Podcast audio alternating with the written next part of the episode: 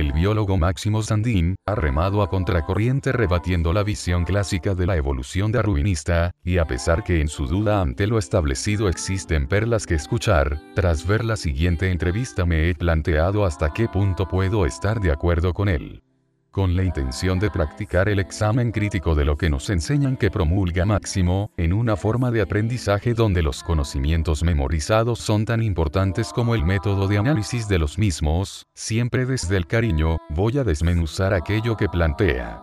En concreto, es la negación de la selección natural el aspecto que más dudas me plantea. En la entrevista podemos escuchar las siguientes ideas. 1. La teoría de la evolución darwinista surge de las teorías económicas del libre mercado, y es incentivada por la clase bienestante porque justifica científicamente su estatus. 2. La teoría de la selección natural es falsa, y el sistema de evolución, o transformación, de la vida es mucho más complejo, y responde a saltos genéticos de gran envergadura ante catástrofes ambientales. 3. Las bacterias y virus no son dañinos para el ser humano en su mayoría, es la modernidad y los entornos antinaturales los que provocan las enfermedades. Los demás temas planteados en la entrevista, en mayor o menor medida, puedo estar bastante de acuerdo. Ahora, veamos los puntos uno a uno. 1 y 2. Es verdad que la teoría del más apto conviene a las clases altas, porque interesadamente interpretada legitima su poder pero que Hitler se inspirara en las teorías de Darwin, o que Darwin fuera misógino o racista, e instigara la eugenesia, no por ello se invalida su teoría. Como he comentado alguna vez, que un loco diga que la Tierra es redonda no la hace plana. A pesar de interpretaciones interesadas que se hayan podido hacer por el régimen económico capitalista, o los mismos prejuicios de Charles Darwin, hay una verdad lógica en la teoría de la selección natural. Aquello más apto para conseguir un objetivo tiene más probabilidades de conseguirlo que aquello menos apto, por el hecho que apto significa precisamente eso. Decir que lo menos apto tiene más probabilidades de acaecer es una falacia, o convierte automáticamente lo menos apto en lo más apto. Esto no significa que la actitud se concrete en el individuo, en los genes, o en las patatas. Por ejemplo, una asociación de individuos con poca fuerza individualmente puede perfectamente vencer a otro individuo por muy poderoso que sea, o una combinación ambiental y circunstancial pueden determinar la aptitud para un caso concreto. Pero las entidades que con más probabilidad van a vencer van a ser las más aptas, ya sean colectivos o combinaciones circunstanciales. Si aceptamos que los hijos se parecen a los padres en cierta medida, es decir, no creo que mi mujer al parir tenga una rana, aceptamos que se transmiten muchas de sus características. Por ello, los hijos de aquellos que corren muy rápido y esto les ha llevado a la fama, van a heredar la predisposición a correr rápido, siempre que entrenen lo suficiente.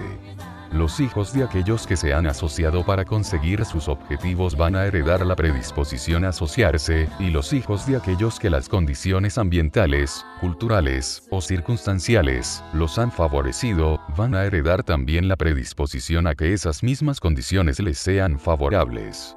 Esto creo que es casi matemático, otra cosa es la interpretación, donde puede utilizarse como justificación moral de un sistema económico o político.